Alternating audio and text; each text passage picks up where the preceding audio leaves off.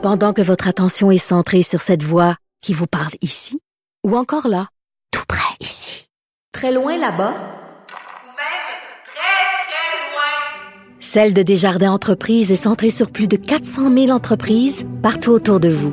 Depuis plus de 120 ans, nos équipes dédiées accompagnent les entrepreneurs d'ici à chaque étape pour qu'ils puissent rester centrés sur ce qui compte, la croissance de leur entreprise. Retour de Mario Dumont, l'analyste politique le plus connu au Québec. Cube Radio. Autrement dit. Dave Morissette qui nous parle de sport. Salut Dave. Hey Mario Vincent, ça va bien? Oui, on a continué avec des séries euh, quand même excitantes euh, hier, euh, mais euh, les, les c'est les Jets de si on parle de l'équipe canadienne, les Jets de Winnipeg avaient été décevants avant hier soir. Hier, les équipes canadiennes étaient en feu. Oui, c'est c'est le fun.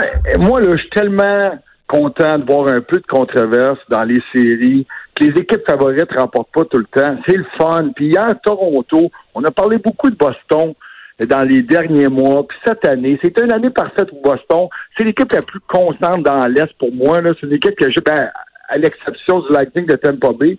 Mais euh, j'ai aimé la façon que Toronto a sorti hier. Victoire de 4 à 1, mais euh, c'est le talent qui a parlé. Hier, moi, euh, Mitch Marner, pour moi, c'est c'est l'un des meilleurs joueurs de la Ligue, le plus talentueux, un des plus talentueux.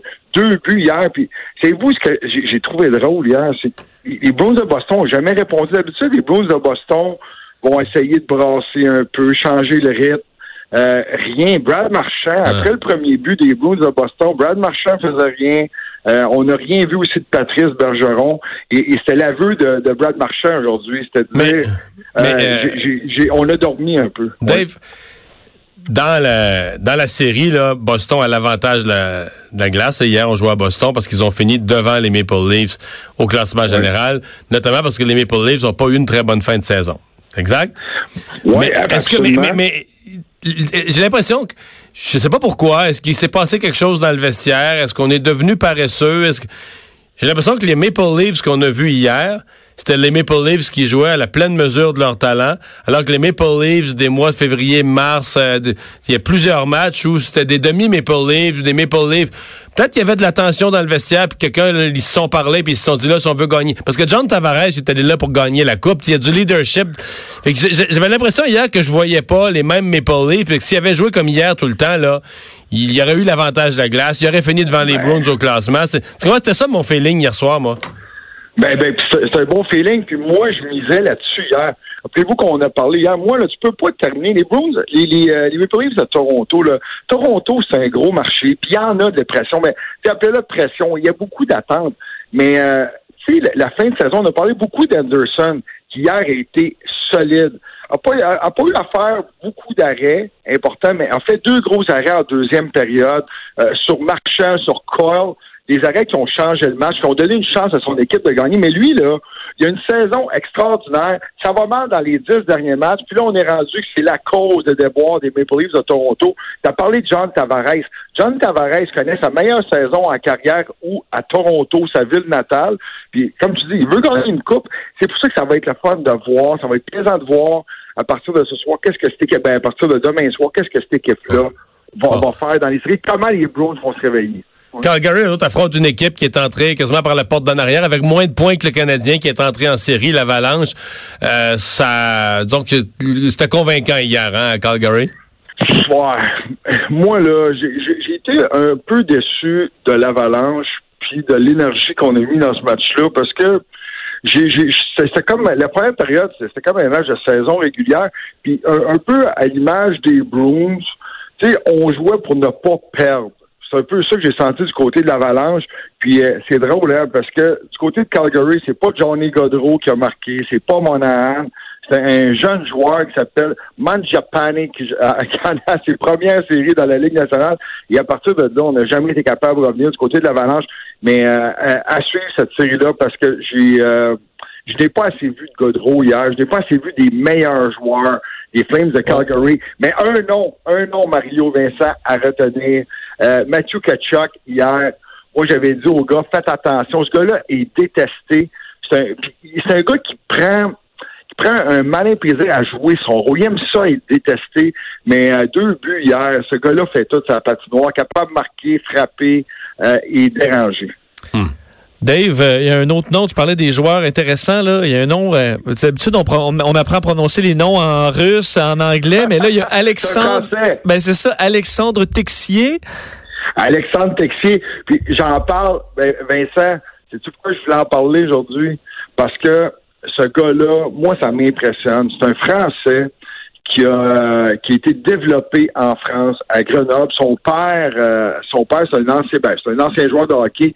Et euh, il était venu faire un camp, je pense, à Laval dans le temps pour le Titan, mais euh, Il a juste 19 le gars ans. à 19 ans. 19 ans, savez-vous, c'est ça la différence. Quand un coach est arrivé à Columbus, a joué, a joué sept matchs dans les mineurs cette année. On l'a amené à Columbus en fin de saison, deux matchs, marque un but. Et là, on dit, c'est quoi? Tu vas jouer sur un troisième trio avec notre capitaine. Il joue avec, avec, avec et Blundstrand. Mais euh, il- utilisé en fin de match, mais 19 ans. Puis, tu sais, on, on dit souvent, puis on, on compare notre programme au Canada avec celui de la France, mais euh, c'est plus que ça. C'est un don jouer au hockey. Puis ce gars-là a un don. Il est intelligent avec la rondelle, physique, mais pas stupide. Tu comprends? Lui, quand il va frapper un joueur pour récupérer la rondelle, toujours bien placé. Tu sais, on dit, on, on, euh, on a toujours parlé des, euh, de Guy Carbonneau, de la façon qu'il jouait de bien défensivement. Là. Tu sais, Guy, c'est un gars qui est brillant, mais euh, il faut être intelligent pour comprendre la game. Mais écoute, à suivre, euh, Alexandre Tessier, mais moi, ça m'impressionne. 19 ans, puis ce petit gars-là Mais là, parlons- joue de cette façon-là. Ouais. Mais parlons-en de son équipe de Columbus. Est-ce qu'ils prennent une avance de 2-0 ce soir dans la série contre Tampa Bay? Oh, je, moi, je ne penserais pas. Moi, Non. Je pense que Columbus a fait du bon travail. Ils sont revenus à 3-0, mais une chose est certaine. Si le Lightning, Mario, prend les devants 3-0 ce soir, Il la perdra je pas. Columbus soit capable. Un accord des trois premières périodes, son équipe est revenue. Ce soir, si le Lightning marque tôt, là, ça joue dans la tête de Bobrovski, parce que lui, il sait qu'un accord des trois sur 13 lancés. Tu Puis il était déjà fragile, mais euh, ce soir, là, attendez-vous à voir Kucherov, Stamkos, même Edman, qui a connu, qui revenait au jeu après une longue absence, euh, va connaître un bon match. Il peut pas jouer aussi mauvais que ça le premier match. Edman a été affreux. Tu sais, on se rappelle le but de David Savard, là, c'est Edman qui est sur la patinoire, puis le, le, le, le but, euh, le dernier but aussi. Donc, euh, à suivre. À suivre. Merci beaucoup, Dave. Bon week-end. Merci les gars, bon Salut. week-end. Bye. Alors, Vincent, euh, conflit entre Québécois et Bell. Le juge vient de trancher. Oui, et euh, Québécois devra repartir, euh, faire réactiver le signal d'ici 18 heures pour les abonnés de Bell, euh, mais autorise toutefois Québécois à poursuivre sa campagne publicitaire sous le thème Juste valeur. Donc, Bell demandait de forcer Le retour ouais. du signal et le retrait de la campagne. Alors, la décision est un peu entre les deux du juge Claude Champagne aujourd'hui.